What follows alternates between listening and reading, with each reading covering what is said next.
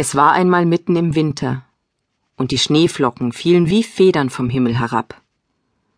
Da saß eine Königin an einem Fenster, das einen Rahmen von schwarzem Ebenholz hatte, und nähte.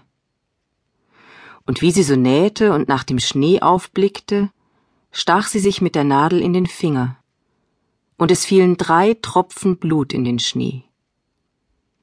Und weil das Rote im weißen Schnee so schön aussah, dachte sie bei sich, Hätte ich ein Kind so weiß wie Schnee, so rot wie Blut und so schwarz wie das Holz an den Rahmen. Bald darauf bekam sie ein Töchterlein. Das war so weiß wie Schnee, so rot wie Blut und so schwarzhaarig wie Ebenholz und ward darum das Schneewittchen genannt. Und wie das Kind geboren war, starb die Königin. Über ein Jahr nahm sich der König eine andere Gemahlin. Es war eine schöne Frau. Aber sie war stolz und übermütig und konnte nicht leiden, dass sie an Schönheit von jemand sollte übertroffen werden.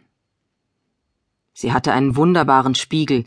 Wenn sie vor den trat und sich darin beschaute, sprach sie Spieglein, Spieglein an der Wand, wer ist die Schönste im ganzen Land? So antwortete der Spiegel Frau Königin, Ihr seid die Schönste im Land. Da war sie zufrieden, denn sie wusste, dass der Spiegel die Wahrheit sagte. Schneewittchen aber wuchs heran und wurde immer schöner, und als es sieben Jahre alt war, war es so schön wie der klare Tag und schöner als die Königin selbst.